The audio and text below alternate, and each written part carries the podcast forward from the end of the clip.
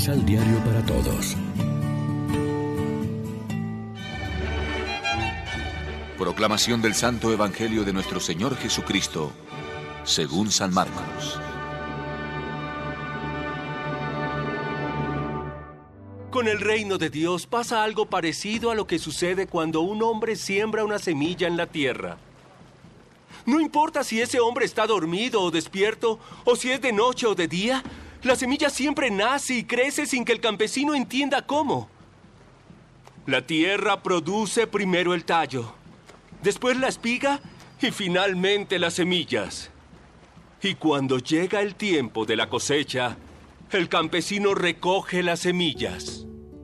¿Con qué puede compararse el reino de Dios? ¿A qué se parece? Es como la semilla de mostaza que el campesino siembra en la tierra.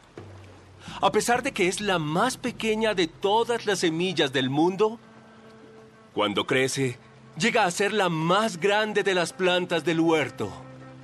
Tiene ramas bien grandes y hasta los pájaros pueden hacer nidos bajo su sombra. Las comparaciones que usaba Jesús. Jesús enseñó el mensaje del reino de Dios por medio de muchas comparaciones, de acuerdo con lo que la gente podía entender. Hablaba solamente por medio de comparaciones y ejemplos, pero cuando estaba a solas con sus discípulos, les explicaba todo con claridad. Lección Divina Amigos, ¿qué tal? Hoy es viernes 29 de enero y a esta hora, como siempre, nos alimentamos con el pan de la palabra que nos ofrece la liturgia. El Evangelio de hoy nos ayuda a entender cómo conduce Dios nuestra historia. Si olvidamos su protagonismo y la fuerza intrínseca que tiene su Evangelio, sus sacramentos y su gracia, nos pueden pasar dos cosas. Si nos va bien, pensamos que es mérito nuestro y si nos va mal, nos hundimos. No tendríamos que enorgullecernos nunca como si el mundo se salvara por nuestras técnicas y esfuerzos. San Pablo dijo que él sembraba, que Apolo regaba, pero era Dios el que hacía crecer.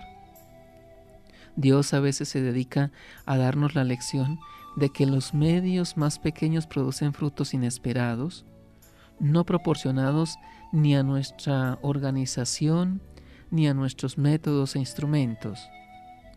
La semilla no germina porque lo digan los sabios botánicos, ni la primavera espera a que los calendarios señalen su inicio. Así, la fuerza de la palabra de Dios viene del mismo Dios, no de nuestras técnicas. Por otra parte, tampoco tendríamos que desanimarnos cuando no conseguimos a corto plazo los efectos que deseábamos. El protagonismo lo tiene Dios. Por malas que nos parezcan las circunstancias de la vida de la iglesia o de la sociedad o de una comunidad, la semilla de Dios se abrirá paso y producirá su fruto. Aunque no sepamos cómo ni cuándo, la semilla tiene su ritmo. Hay que tener paciencia como la tiene el labrador. Cuando nuestra vida hay una fuerza interior, el amor, la ilusión, el interés, la eficacia del trabajo crece notablemente.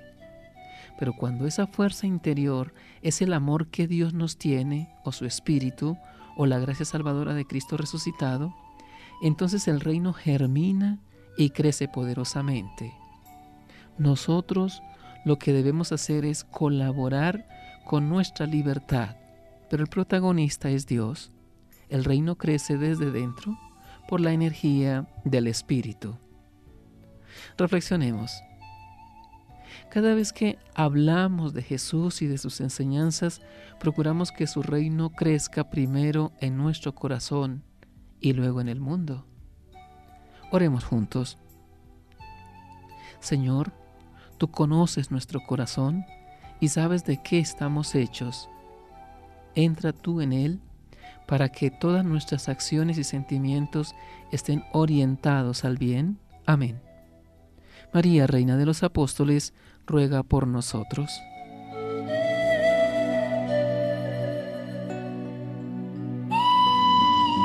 Complementa los ocho pasos de la Alexio Divina adquiriendo el emisal Pan de la Palabra en Librería San Pablo o distribuidores.